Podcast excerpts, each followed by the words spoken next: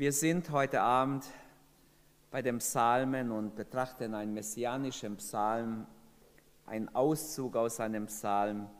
Es wird zu lang, alles zu betrachten. Und in diesem Psalm 40 haben wir einige Verse, die ganz klar ähm, auf Jesus bezogen sind. David hat es nie so erlebt, was er hier gebetet hat. Aber die Apostelgeschichte sagt, David war ein Prophet und er sprach als Prophet. Und er sprach als Prophet Dinge aus, die nur der Heilige Geist wusste. Aber der Heilige Geist wusste, dass eines Tages diese Worte genau auf Jesus in Erfüllung gehen. Und so lese ich Gottes Wort. Mein Thema wird sein, ist dein Gottesdienst echt? Die Bibel lehrt, dass wir Gott dienen sollen. Unser Gottesdienst ist nicht hier die anderthalb Stunden, zwei Stunden, die wir hier sind. Unser Gottesdienst soll, unser Lebensstil soll ein Gottesdienst sein. Unser ganzes Leben soll eigentlich ein Gottesdienst sein. Und die Frage wird sein heute Abend, anhand von diesen Stellen wollen wir sehen, ist unser Gottesdienst. Jeder sollte sich echt, jeder sollte sich herzlich oder ehrlich prüfen. Ich lese Psalm 40, 7 bis 9 und dann aus Hebräer 10. Äh, erstmal Psalm 40, 7, Vers 7 bis Vers 9. Opfer und Gaben hast du dir nicht gewünscht, sondern du hast mir die Ohren geöffnet, damit ich höre. Brandopfer und Sühnopfer oder Sündopfer hast du nicht verlangt. Da sagte ich, sieh nur, ich bin gekommen. In der Buchrolle ist von mir zu lesen oder steht von mir geschrieben. Dein Willen auszuführen, o oh Gott, macht mich glücklich. Und dein Gesetz habe ich tief in mir. In der großen Versammlung verkündige ich die gute Botschaft der Gerechtigkeit. Schau, meine Lippen verschließe ich nicht, wie du nur zu gut weißt, o oh Jahwe. Diese paar Verse werden in Hebräer 10 zitiert und auf Jesus bezogen. Der Apostel schreibt dort in Hebräer 10, Vers 5 bis 7, Darum spricht Christus. Er fügt schon Christus hinzu. In dem Psalmen steht nicht Christus, darum spricht er. Aber hier fügt er hinzu, weil er sicher ist, dass er sich auf Jesus bezieht. Und darum spricht Christus, wenn er in die Welt kommt, Opfer und Gaben hast du nicht gewollt, einen Leib aber hast du mir bereitet. Brandopfer und Sündopfer hast du nicht gefordert. Da sprach ich, siehe, ich komme, steht geschrieben von mir im Buch, deinen Willen, mein Gott, zu tun. Weil der Apostel in Hebräer 10, 5 bis 7 oder wir können auch weiterlesen bis Vers 9 diese Stelle zitiert, können wir sicher sein, dass diese Weissagung vom Psalm 40 sich auf den Herrn Jesus bezieht. Denn die Bibel ist ja inspiriert und auch die Apostel haben nicht einfach ausgelegt nach Lust und Laune, vielleicht haben sie nie einen Hermeneutikunterricht gehabt, aber der Geist Gottes leitete sie, um die richtige Verbindung zu machen. Und wie sie oft zitiert haben aus dem Alten Testament, hier zitiert, gerade der Hebräerschreiber ist ein Experte des Alten Testaments. Wenn ein Autor in der Bibel das Alte Testament gut verstanden und gekannt hat, dann ist es der Schreiber der Hebräerbriefes. Die Ostkirche hat ja behauptet, es ist sicher Paulus, sie haben mehrere Beweise dafür. Man hat viel diskutiert, wer wohl den Hebräerbrief geschrieben hat. Auf jeden Fall jemand, der das Alte Testament total gut versteht. Wenn man im, im Hebräerbrief liest, das ist so ein richtiger Erklärung des Alten Testaments und viele, viele Beispiele, Kapitel und Kapitel aus dem Alten werden angewandt fürs neue Bund. Und wenn wir dieses Zitat nicht im Neuen Testament hätten, vielleicht würden wir auch eine andere Auslegung versuchen, in dieser Stelle ähm, zu finden.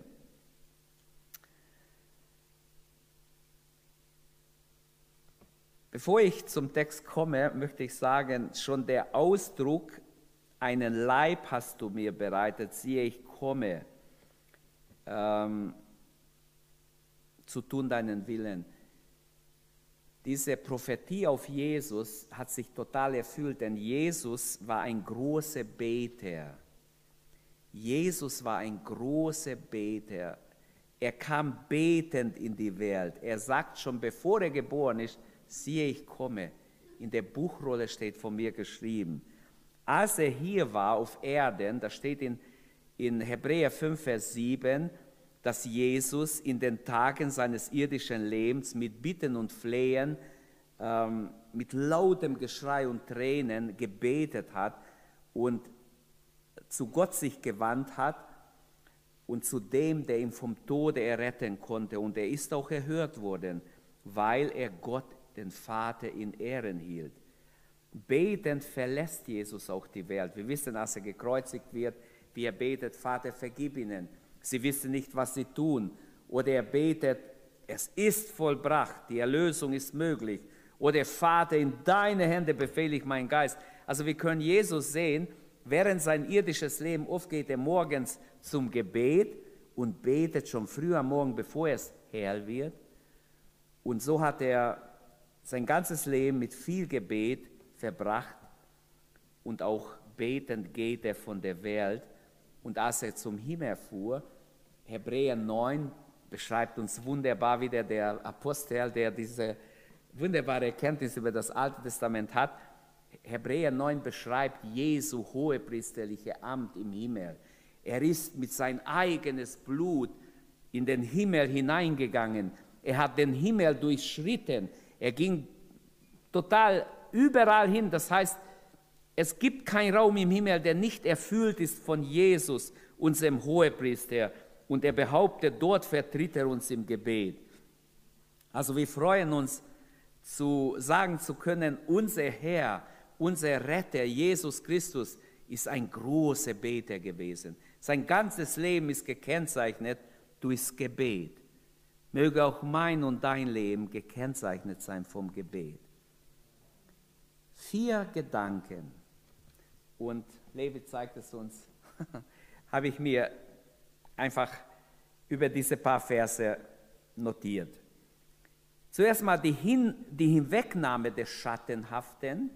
Es geht hier um die Opfer des Alten Testaments, das ja schattenhaft war auf das, was kommen soll im Neuen Testament. Dann geht es um die Offenbarung des Wesentlichen, denn wer nur Religion hat, der hat keine Ahnung vom Wesentlichen. Es geht ja Gott nicht um Religion, nicht um einen äußeren Gottesdienst, sondern um einen Herzensgottesdienst, dass wir wiedergeboren sind, dass wir verbunden sind mit Gott. Und dann drittens die Bereitschaft Christi in die Welt zu kommen, die freiwillige Bereitschaft. Er erklärt sich bereit.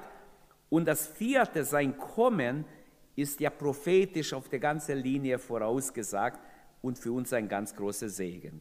Fangen wir mit dem ersten Gedanke an und das ist eigentlich der starke Gedanke am Anfang der Psalmtextes und auch des Hebräertextes, die Hinwegnahme des Schattenhaften. Opfer und Gaben hast du nicht gewünscht. Das stimmt doch nicht. Gott hat es doch gewünscht. Gott hat es sogar befohlen. Aber es ist etwas passiert. Als sie zuerst geopfert haben, war ihr Herz dabei. Sie wussten, wenn sie nicht opfern und nicht Gott um Vergebung bitte und nicht Opfer dargebracht wird, müssen sie sterben. Also sie taten es wahrscheinlich zuerst von ganzem Herzen, mit ganzer Hingabe. Aber es verging eine Zeit, als David diesen Psalm dichtet, da kann er durch den Heiligen Geist sagen, Opfer und Gaben hast du nicht gewünscht. Mit, dem Geburt, mit der Geburt des Sohnes Gottes, als Jesus in die Welt kommt, ist es soweit, dass dieses alttestamentliche schattenhafte Gottesdienst mit den Opferungen der Tiere ist vorbei. Das Alte ist veraltet, steht in Hebräer 10 am Anfang, und es musste ein neues her. Viele halten noch fest dran, aber es hat keine Gültigkeit mehr, denn das Neue ist durch Jesus in Kraft getreten. Also mit der Geburt des Sohnes und mit seinem Kommen in der Welt haben alle vorbildhafte, schattenhafte Bilder des Alten Testaments, auch die gottesdienstliche Praxis, wie es auch war, sie wurden erfüllt in Jesus und sie haben keine Gültigkeit mehr. Sie haben ihre Erfüllung in Christus gefunden. Und deshalb die Symbole enden, sobald die Wahrheit selbst völlig offenbar wird. Und alle, alle Opferungen haben ja hingewiesen auf das Lamm Gottes, das für uns stirbt. Und die Opferung des Gesetzes hatten ihre Zeit, die, die Opferung unter dem Gesetz wollte ich sagen, die Opferung der Tiere hatten ihre Zeit, die ganze Opferritualen hatten ihre Zeit und auch ihr Einfluss, aber es kam die Zeit, spätestens mit dem Anbruch des neuen Bundes, wo es vorbei war. Jetzt stellen wir uns vor, das äh, Volk Israel brachte Schlachtopfer, wie es hier steht, Speisopfer, Brandopfer, Sündopfer massenweise da. Sie haben massenweise Tiere geopfert, aber ihr Herz war nicht mehr beim Opfern. Sie machten es als ein äußeres Ritual, schlachteten die Tiere, verbrannten es, legten es auf dem Altar und die zeremoniellen Gesetze wurden einfach äußerlich äh, noch umgesetzt, aber ihr Herz war weit. Von wo weiß ich das? Weil mehrere Propheten äh, auftraten im Namen Gottes und Weissagen mussten gegen das Opfern Israel, weil es zu oberflächlich war, zu scheinheilig war, zu, ähm, zu herzlos war. Sie waren wirklich im Herzen nicht dabei. Aber Vorsicht, auch unser Gottesdienst im neuen Bund kann sehr herzlos sein, sehr oberflächlich und heuchlerisch sein, so dass unser Gottesdienst, das wir mit dem Mund aussprechen, nicht übereinstimmt mit unserem Leben. Und deshalb ist meine Frage, und jeder sollte es wissen, bevor wir rausgehen heute Abend, und jeder, der live zuschaut, sollte es wissen, ist mein Gottesdienst echt oder unecht? Gott will, dass es echt ist. So hat Gott durch die Propheten zum Beispiel gesprochen, bringt mir nicht mehr Speisopfer, so vergeblich. Das Räubopfer ist mir ein Gräuel. Ja, wie ein Gräuel, wenn es doch befohlen ist. Wir gehorchen dir, bringen dir es und jetzt ist es ein Gräuel. Wieso ist es ein Gräuel? Statt dass man dem nachgeht, bringen sie es weiter. Was soll mir die Menge euer Opfer, spricht Gott. Und mehrmals haben wir das bei den kleinen Propheten, also so am Ende, bevor Israel in die Gefangenschaft geht, sie waren sehr stark abgefallen von Gott. Und wenn aus der äußerlichen Gottesdienst das Herz oder die, ja, das Herz verschwunden ist, vielleicht können wir so sagen, dann ist alles nur noch eine Schale, nur noch eine äußere Form, und es fehlt etwas Wesentliches. Das wäre so, wenn es eine Stadt gibt, die, wo kein Mensch wohnt. Das sind schöne Häuser, Höfe, alles ist da, alles ist eingerichtet, aber da wohnt niemand.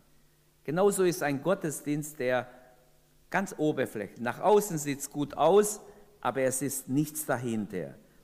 Und hier wird betont, die äußeren Ritualen und Opferungen, die im alttestamentlichen Gesetz vorgeschrieben waren, hatte das Herz Gottes nicht mehr berührt, sondern im Gegenteil, Gott sagt, Opfer und Gaben, diese Psalm sagt voraus, wolltest du nicht. Gott sehnte sich nach etwas Besserem als diese oberflächliche Darbringung der rituellen Opferungen. Opfer und Speisopfer hast du nicht gewollt. Ähm, die Bibel spricht ganz klar im Neuen Testament, Hebräerbrief wieder, von der zeitlichen Begrenzung der Opferungen des Alten Testaments, der, des Zeitalters des Alten Bundes. Und die Beseitigung der schattenhaften Dinge war notwendig.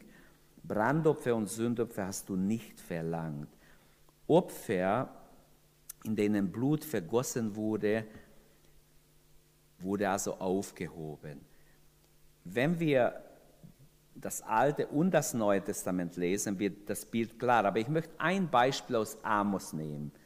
Amos musste auftreten und schaut mal, was er geschrieben hat oder was er gepredigt hat. Es wurde ja niedergeschrieben. Er spricht gegen den äußerlichen Gottesdienst, den Gott, den, der Gott nicht mehr anspricht. Ich bin euer Feiertage Gramm und verachte sie und mag eure Versammlungen nicht riechen. Und wenn ihr mir auch Brandopfer und Speisopfer opfert, so habe ich kein Gefallen daran und mag auch euer fette Dank, fetten Dankopfer nicht ansehen. Tu weg von mir das Geplär deiner Lieder, denn ich mag dein Hafenspiel nicht hören. Er ströme aber das Recht wie Wasser und die Gerechtigkeit wie ein nie versiegender Bach. Man könnte auch weiterlesen, es ist eine sehr interessante Prophetie. Es ist wirklich so, dass nicht Amos sich aufregt, sondern Gott hat sich aufgeregt. Amos ist nur der Sprecher Gottes. Gott hat sich aufgeregt über die äußere, oberflächliche Gottesdienst der Israeliten. Und der Prophet sagt, was Gott denkt. Und er muss es weiter sagen. Und natürlich hat er nicht unbedingt Freunde. Die Leute werden ihn ganz schön verachten und vielleicht kritisieren dafür. Aber Gott war so erbost, und zwar aus welchem Grund? Zur Zeit Amos, wenn wir ein bisschen die Hintergründe anschauen, war Israel in einem Wohlstand. Es ging ihnen sehr gut. Es gab keine Kriege längere Zeit. Es ging ihnen ganz gut. Sie hatten alles, was sie bräuchten, haben gut gelebt, in anderen Worten. Und gerade in dieser Zeit, wo es keinen Krieg, keine ähm, größere Probleme gibt, alle haben, was sie brauchen, sind sie sehr von Gott entfernt. Ihr Herz ist nicht in der Anbetung Gottes. Und deshalb hasst Gott ihr Gottesdienst. Es ist, boah, es stinkt ihm, würden wir heute vielleicht sagen. Es, ich kann es nicht riechen. Und ich habe geguckt, im Alten Testament steht tatsächlich das Wort riechen. Denn ich kann mich dann erinnern, bei Noah steht, als Noah aus der Arche kam, baute er ein Altar vor Gott, steht in 1. Mose 8, und er opferte Gott und Gott riecht den lieblichen Geruch seines Opfers und es gefiel Gott. Und Gott hat sofort ein Versprechen gegeben, nie mehr werde ich die Menschen durch Wasser vernichten, nie mehr, ich werde, solange es Sommer, Winter und so weiter, also er hat die ganze Verheißungen gegeben, ich will jetzt nicht alles lesen, aber diese Aussage und Gott roch den lieblichen Geruch seines Opfers. Steht ein paar Mal in der Bibel. Es gibt also Beispiele, wo das Opfer zum Beispiel Abels hat Gott wohlgefällig angenommen. Aber das Opfer der Israeliten später, nach Jahrhunderten, stinkt Gott. Gott will es nicht, Gott kann es nicht mehr tragen. Und deshalb äh, auch unsere Anbetung, Geschwister, Brüder und Schwestern, auch meine und deine Anbetung, soll Gott wohlgefällig sein, soll Gott gerne annehmen. Er soll aufsteigen wie ein Wohlgeruch vor Gott. Das wünsche ich und das muss uns sehr wichtig sein. Bei Amos ist es nicht mein Gottesdienst, das Gott will. Er sagt, ich will es nicht. Hört auf damit. Es riecht mir ganz stinkig. Auch für die Musik sogar, sagt er, ihr sollt gar nicht mehr euer Hafen spielen. Tut den Geplärre weg. Wenn unser Herz nicht da ist, sowohl mein Beten wie auch mein Musizieren, kann Gott ein Gräuel sein. Sie sollten alles wegtun und damit aufhören, damit sie ganz neu sich orientieren und ganz neu ausrichten auf Gott. Und glaubt mir, heute gibt es auch viele auch viel Plam Plam, auch Musik auf Musikebene, die nur genauso ist wie hier Gerassel. Genauso gibt es Gebete, die, die gesprochen werden, die nur Blabla sind, nichts dahinter.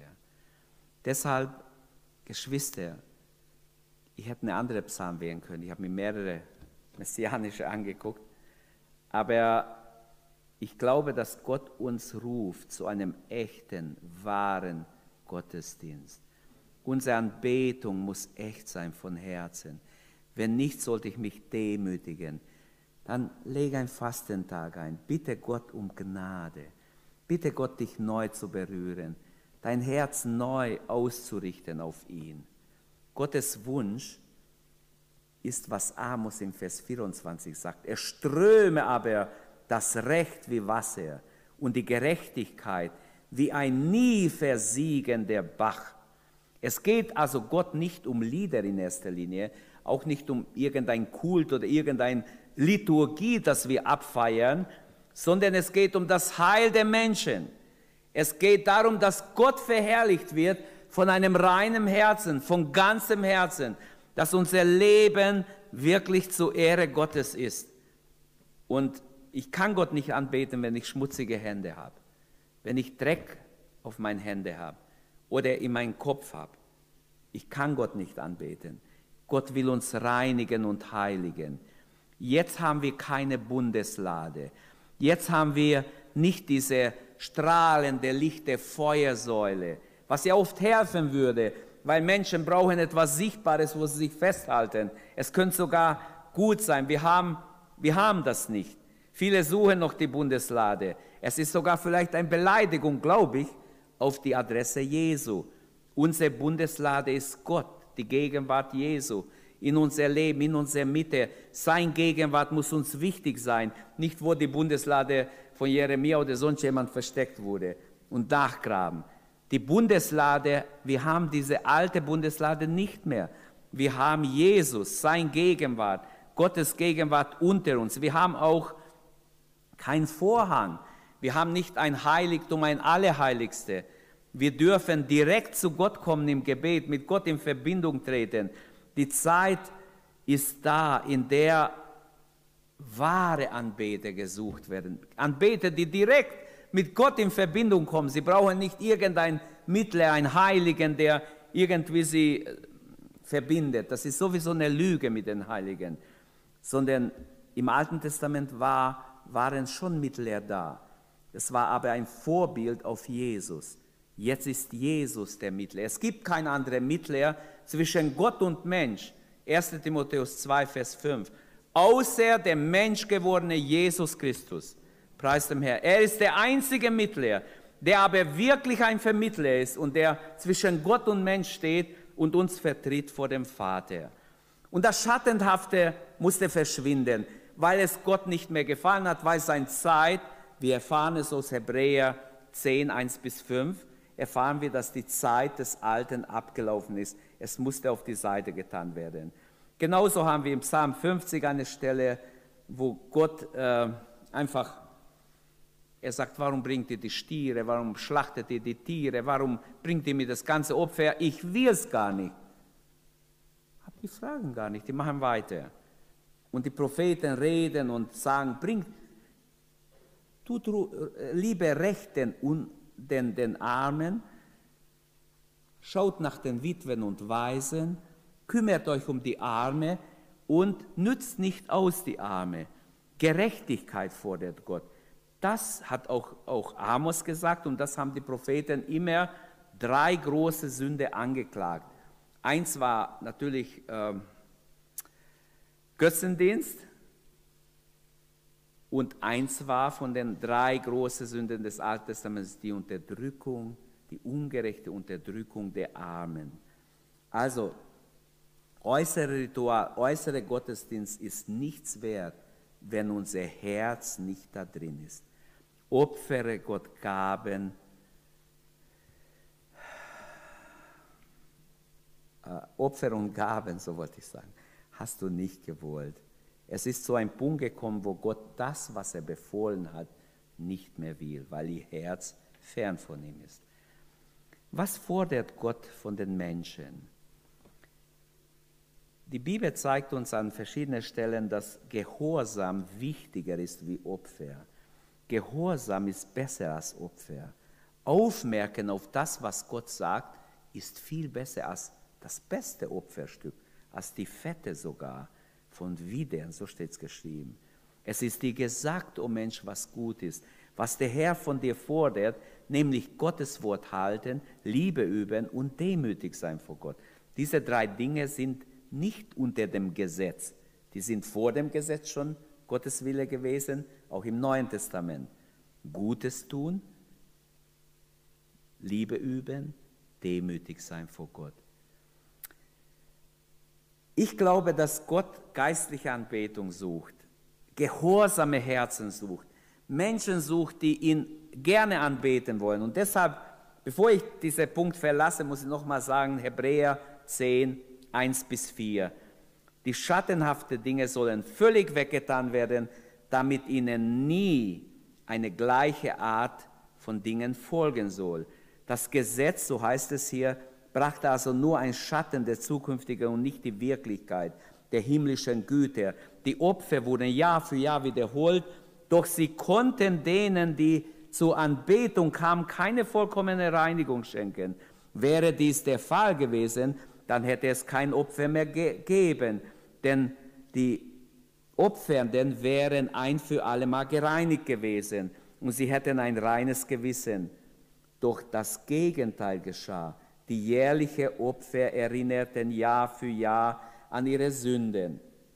Denn das Blut von Stieren und Böcken kann kein Sünde fortnehmen. Es war alles nur schattenhaft auf Jesus. Aber Jesus kam und der Herr kam und starb ein für allemal. Und das bringt uns zum zweiten Gedanken, die Offenbarung des Wesenhaften. Das Alte musste weg und das Neue, das Wesenhafte kam an seinen Platz. Oder man könnte sagen, der neue Bund ist von Jesus gebracht worden. Und da geht es so weiter dann, die Ohren hast du mir aufgetan. Andere Übersetzung, du hast mir die Ohren geöffnet, damit ich höre. Jesaja hat schon geweissagt, du hast mir die Ohren geöffnet, dass ich höre, wie ein Jünger hört. Wenn er kommt, hat er ein bereites Ohr. Jesus, der Messias, als er kam, hat ein offenes Ohr für das, was der Vater sagt. Das ist meine Speise, zu tun seinen Willen, hat er sagen können. Also einige übersetzen und wörtlich im, im Hebräischen steht, er hat meine Ohren aufgebohrt oder aufgegraben.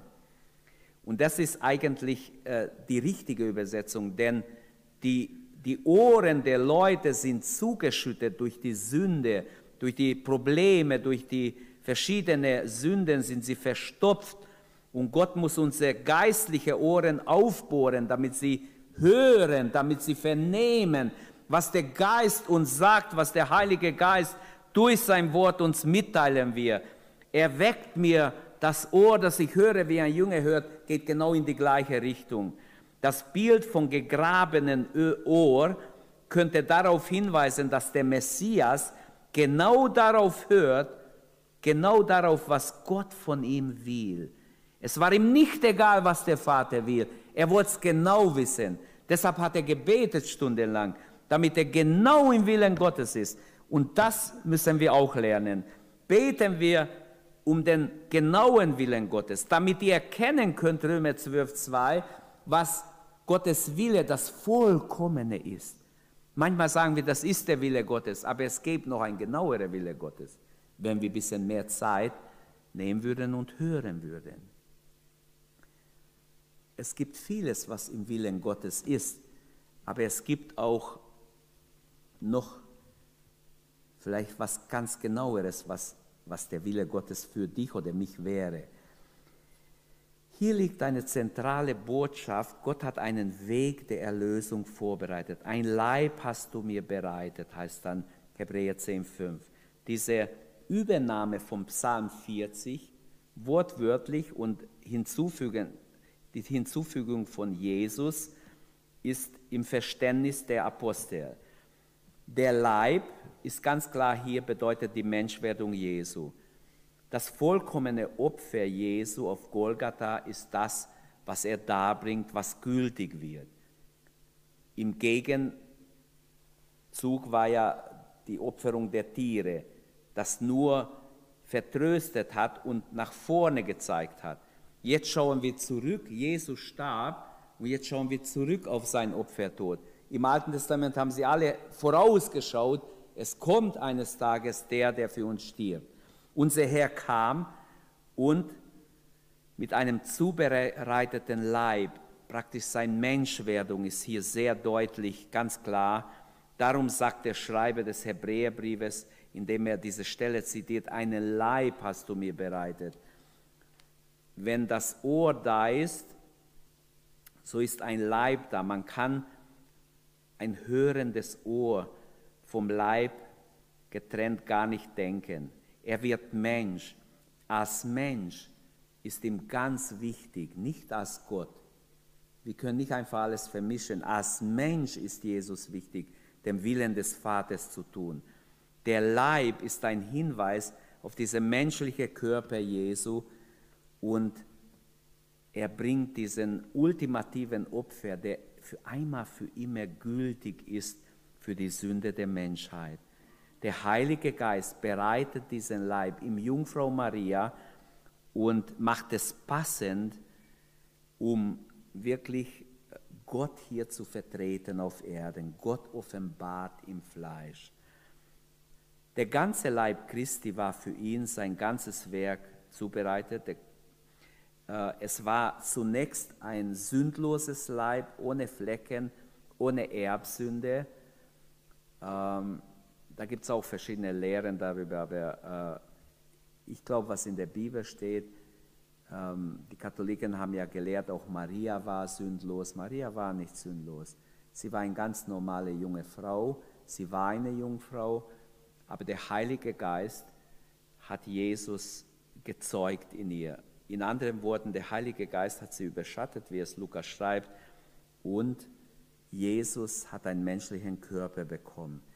Was ich sagen möchte, es ist, es ist mit einem Wunder verbunden. Das größte Wunder ist die Menschwerdung Jesu, dass Gott Mensch wird und dass er unter uns wandelt und doch wieder gen Himmel fahren kann, weil kein Mensch kann mit diesem Körper einfach so gen Himmel fahren. Und Jesus darf zum Himmel fahren und behält seine menschliche Natur. Denn auch in Offenbarung lesen wir, dass er auch seinen Namen Jesus behält. Also es wäre falsch, wenn wir sagen, jetzt hat er nur seine göttliche Natur. Wir werden sehen im Himmel, was für ein Leib das ist, aber auf jeden Fall, er hat seine menschliche Natur nicht aufgegeben. Der, der diesen Leib annimmt, wissen wir, hat ja vorher existiert. Das betrachten wir jetzt in der Weihnachtszeit. Ich möchte ja nicht jetzt Micha zitieren und andere Stellen. Er sagt, einen Leib hast du mir zubereitet. Das heißt, er war schon vorher da. Siehe, ich komme. Er hat sich bereit erklärt. Keiner von uns konnte sagen, dass uns ein Leib zubereitet war, in dem wir hätten kommen können.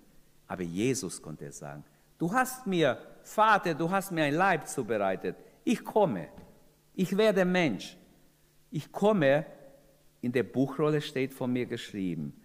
Christus nahm die menschliche Natur an sich, um imstande sein zu können, das für uns zu tun, was Gott wollte, was Gott als nötig ansah, damit wir errettet werden können. Und das bringt uns zum dritten Gedanke, die Bereitschaft Christi in die Welt zu kommen.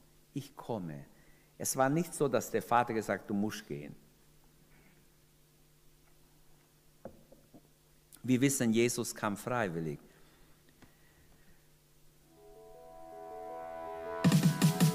Wenn dir die Predigt weitergeholfen hat, dann teile sie gerne mit deinen Freunden und Bekannten.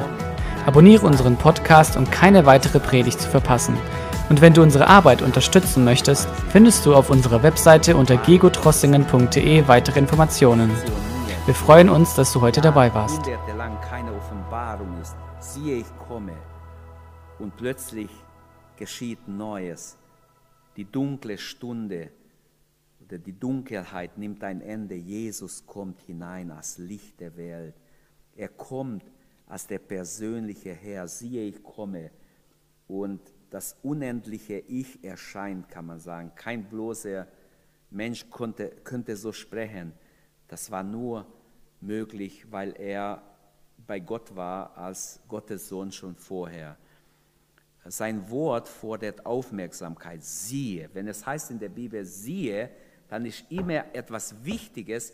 Hör hin, nimm es zu Herzen. Jesus sagt, viele werden sagen, siehe hier, siehe da, sie äh, sind falsche Botschafter. Aber wir sollten auf das achten, was Jesus sagt, siehe jeder siehe oder merke auf, hör mal gut her, Nimm dir das zu Herzen, wie man es auch übersetzen würde. Siehe, ich komme.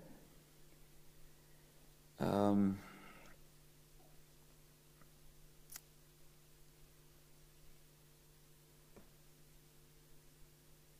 Vielleicht als letzter Gedanke, ähm, das Kommen Jesu wurde prophetisch vorausgesagt, äh, nicht nur sein erstes, auch sein zweites. Und dieses Siehe, ich komme gilt immer noch in diesem Form sogar, weil er kommt ja wieder. Also wir können nicht sagen, er kam, Punkt. Er kam und kommt wieder. Preis dem Herrn. Also er kommt wieder. Siehe, ich komme. Es steht vor mir im Buch geschrieben. Jetzt steht es auch im Neuen Testament. Damals, als David diese Worte gesprochen hat, war nur ein Teil des Alten Testaments geschrieben. Das heißt, das Neue war noch nirgends. Aber trotzdem hat es der Heilige Geist schon gewusst. Und jetzt könnten wir sagen, jetzt steht auch im Neuen Testament von ihm, dass er kommt. Steht über 300 Mal im Neuen Testament von sein Kommen. Das heißt, jetzt erst recht wird er kommen. Sein zweites Kommen wird erst recht stattfinden weil noch viel mehr Betonung drauf liegt. Aber siehe, ich komme, ist erstmal die Weisung des ersten Kommens. Und alle heiligen Schriften der Bibel weisen auf den Messias hin. Ob im fünf Bücher Mose finden wir ihn, in den Psalmen, in den Propheten. Petrus kann predigen bei Cornelius. Alle Propheten bezeugen es, dass wer an seinen Namen glaubt, Vergebung der Sünden empfängt. Ja, wo liest du das? Alle Propheten. Er findet es überall. Wenn Gott unsere Augen öffnet, finden wir viele Stellen, die wir nie gesehen haben. Und so Jesu kommen ist prophetisch vorausgesagt, nicht nur sein erstes, auch sein zweites. Jetzt in der Adventszeit besonders betonen wir, wünschen wir, dass jeder aufwacht, dass kein Scheinheilige unter uns ist, dessen Gottesdienst nur ein äußere Schale ist, sondern Möge unser Herz brennen für den Herrn. Mögen wir Sehnsucht in uns tragen nach dem Himmel, nach Jesu Wiederkunft, nach einer Verbindung mit ihm jeden Tag, dass wir ihn anbeten von ganzem Herzen. Ich vermute, dass unser Herr sich hier, äh, wenn er sagt, im Buch steht vor mir geschrieben, wahrscheinlich sogar nicht auf das Alte Testament bezieht. Es könnte gut sein, dass er sich nicht auf die bisher geschriebene Bücher bezieht, sondern wir wissen aus dem Alten Testament, dass es gab auch andere Bücher, die wir nicht haben. Es gab verschiedene Chronikbücher, aber auch auf die bezieht sich nicht diese Aussage, sondern ich vermute, dass der Herr Jesus, wenn er das sagt hier, im Buch steht vor mir geschrieben, dass er sich bezieht auf das Buch der göttlichen Ratschlüsse, auf das Buch de, des ewigen Bundes, wo nicht mal die Engel reingucken konnten, wo ich auch nicht reingucken konnte, aber die hundertprozentig existiert, denn die Bibel erwähnt es auch, bei Gott wird ein Buch geschrieben, auch ein Gedenkbuch über alle seine Kinder. Wenn über dein Leben ein Gedenkbuch geschrieben wird, wie viel mehr wird über die göttliche Heilspläne auch alles festgehalten? Und bevor es Zeit gab, gab es einen Tag, da existierte Vater, Sohn und Heiliger Geist, wo noch kein Mensch existiert hat, existierte Gott. Und der Mensch, als er geschaffen wurde, er sündigt ziemlich schnell, fällt in der Sünde. In der Ewigkeit glaube ich, dass dieses Buch da war, in dessen Geheimnisse alles fest war. Denn es steht in 1. Petrus 1, glaube ich, steht es, dass vor der Grundlegung der Welt war Jesus ersehen als das Lamm, das eines Tages geschlachtet werden soll. Und so sein Kommen ist für uns Menschen eine große Freude. Wenn es heißt, siehe, ich komme, welch ein Glück, dass er kam. Wie gut, dass Jesus kam.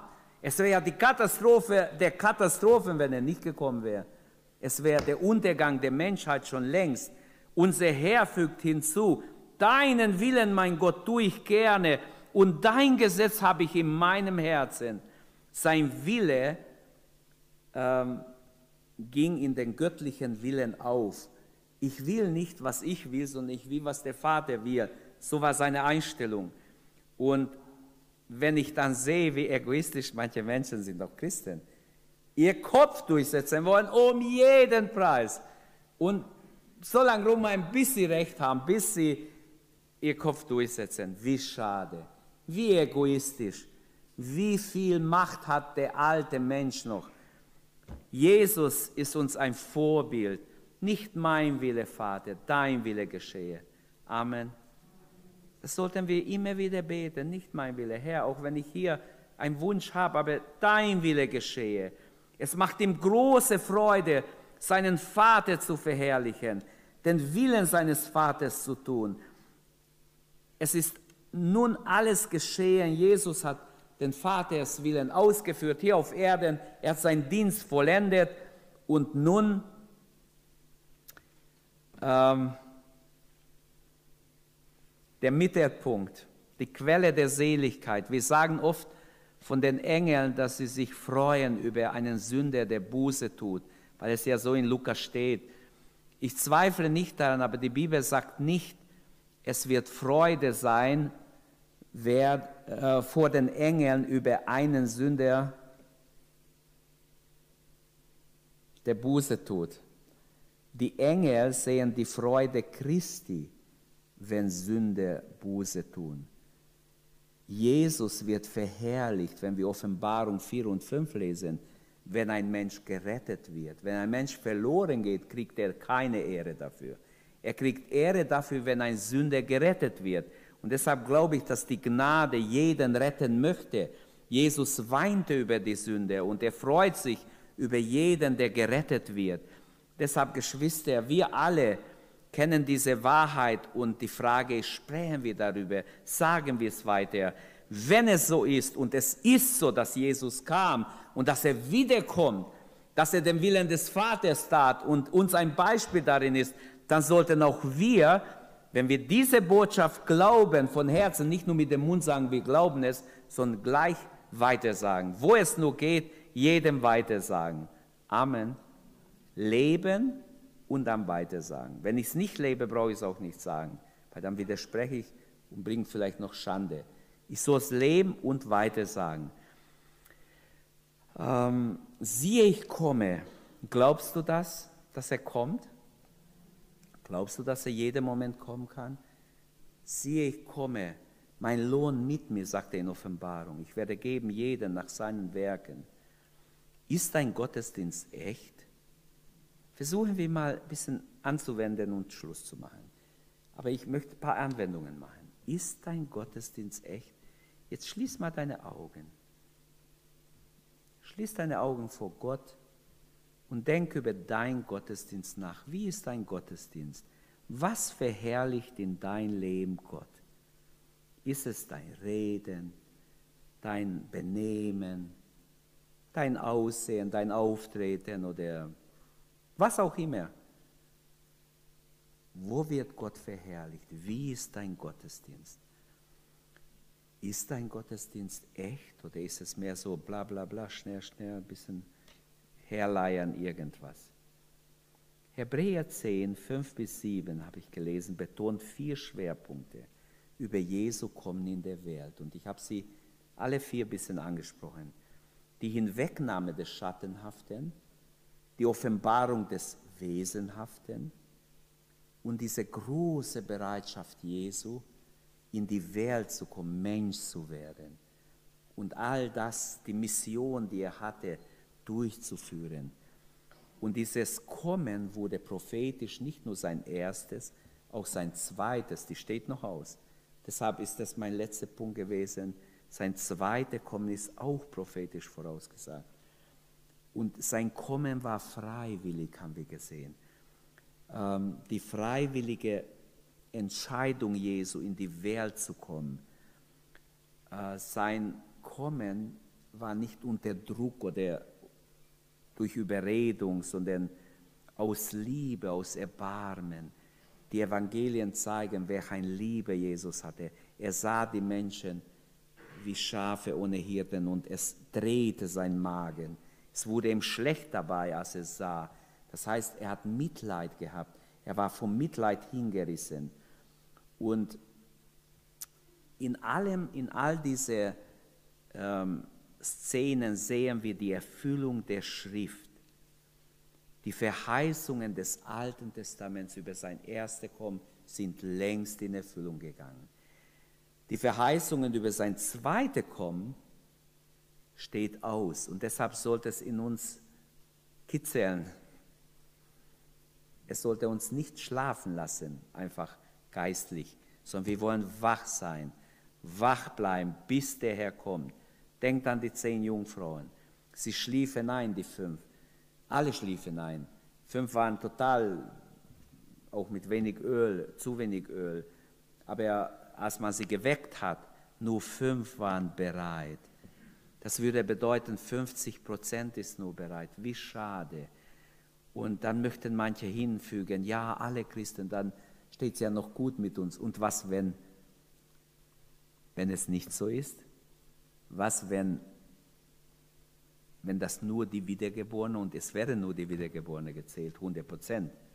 Weil nur die sind Gottes Kinder, die wiedergeboren sind. Egal, wie man jetzt argumentieren würde, es geht nicht anders. Wer nicht von neuem geboren ist, der hat keine Ahnung, dass es ein Reich Gottes gibt überhaupt. Also die Bedeutung für die Gläubige heute ist so wichtig, dass wir sein Kommen erwarten, wach bleiben. Und es steht in der Bibel, dass wir eine Aufgabe haben. Wenn du wach bist, halte wach die, die schlafen wollen, die einschlafen wollen. Rüttle, schüttle sie, sprich sie an, bet für sie, rede mit ihnen. Amen. Es ist ganz wichtig. Leute wollen sterben geistlich. Man sieht manchmal Menschen, die am Sterben sind geistlich.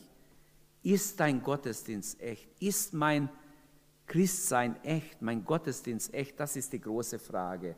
Unser wahre Gottesdienst, an dem Gott wohlgefallen hat, wie sieht es heute aus? Ganz kurz, ähm, in Römer 12, 1 lesen wir, ähm, dass wir unser Leibe Gott dargeben als ein Opfer, das äh, ihm zur Verfügung steht. Das ist unser wahrer Gottesdienst an der Stelle. Jesus antwortete der Frau am Brunnen, es kommt die Zeit und ist jetzt schon da, äh, wo die wahre Anbeter den Vater im Geist und in der Wahrheit anbeten. Auch das ist zum wahren Gottesdienst ein Teil des wahren Gottesdienstes im Geist, durch den Heiligen Geist und in der Wahrheit seines Wortes. Gott ist immer biblisch. Er war noch nie unbiblisch. Er hält sich am meisten an sein Wort. Habe ich schon oft gesagt, aber es ist so. Viele haben es noch gar nicht gemerkt. Ich halte mich nicht so gut und du auch nicht wie Gott an sein Wort. Gott hat nie sein Wort gebrochen. Und er hält sich an sein Wort. Wir sollten uns auch daran halten. Was ist nun wahre Gottesdienst?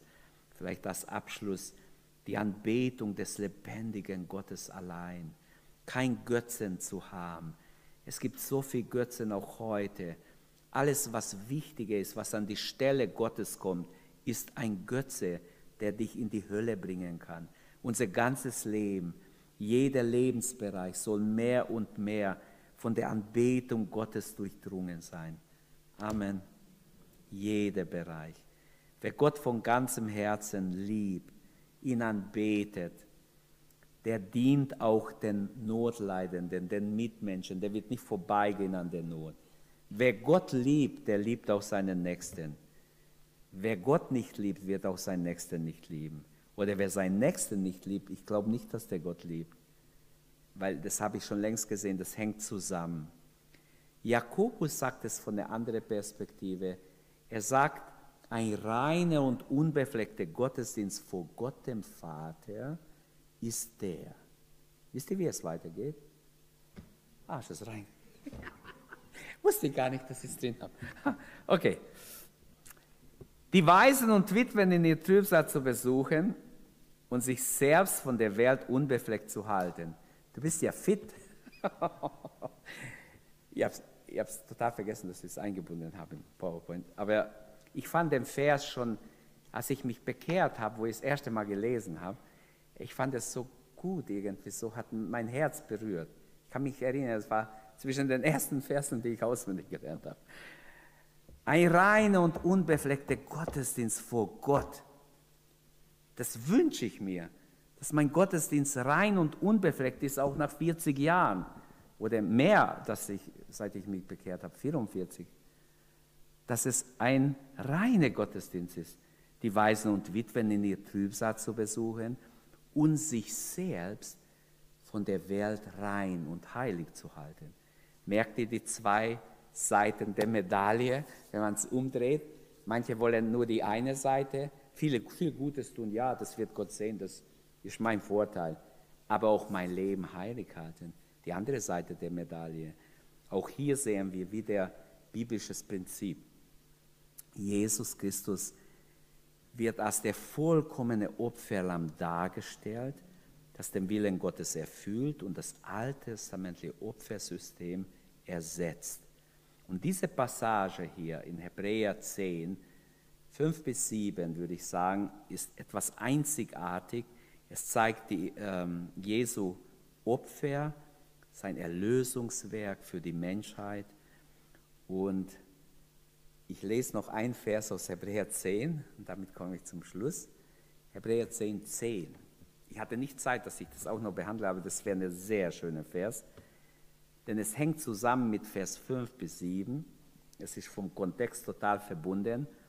Nach diesem Willen sind wir geheiligt ein für allemal durch das Opfer des Leibes äh, Jesu Christi.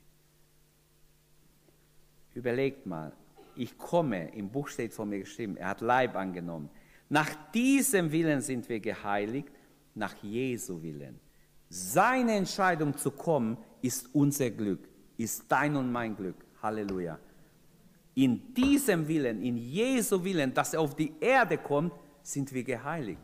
Das macht alles aus, dass er bereit war zu kommen und dass durch das Opfer seines Leibes, nach diesem Willen, nach diesem göttlichen Plan, nach diesem göttlichen Geheimnis, das verborgen war am Anfang, am Ende der Zeit offenbar wurde sind wir geheiligt, nicht nur ein bisschen, sondern ein für alle Mal. Das finde ich echt gewaltig.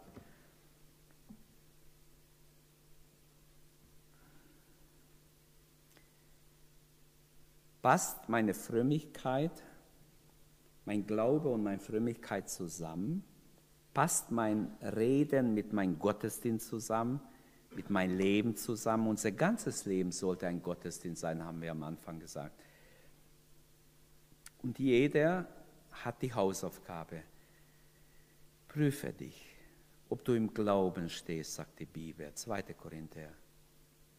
Wo steht es? 2. Korinther 13, Vers 5, wenn ich es richtig weiß. Prüfet euch, ob ihr im Glauben steht. Jeder schaue in sein Leben als Hausaufgabe. Bitte, nimmt es mit. Jeder schaue in sein Leben und fragt dich, Herr, gefällt dir mein Gottesdienst? Steigt mein Gebet auf zu dir als ein Wohlgeruch? Oder würdest du mir ähnlich wie Amos Israel gesagt hat, auch sagen, ich kann es nicht hören? Unser Gottesdienst muss echt sein, sonst kann es Gott nicht annehmen. Und lasst uns dafür beten, dass wir nicht mit dem Mund nur Gott bekennen, sondern von ganzem Herzen Herzenschristentum leben. Und dass wir Menschen sind, die von ganzem Herzen den Herrn lieben und für ihn durchs Feuer gehen. Amen. Wenn dir die Predigt weitergeholfen hat, dann teile sie gerne mit deinen Freunden und Bekannten. Abonniere unseren Podcast, um keine weitere Predigt zu verpassen.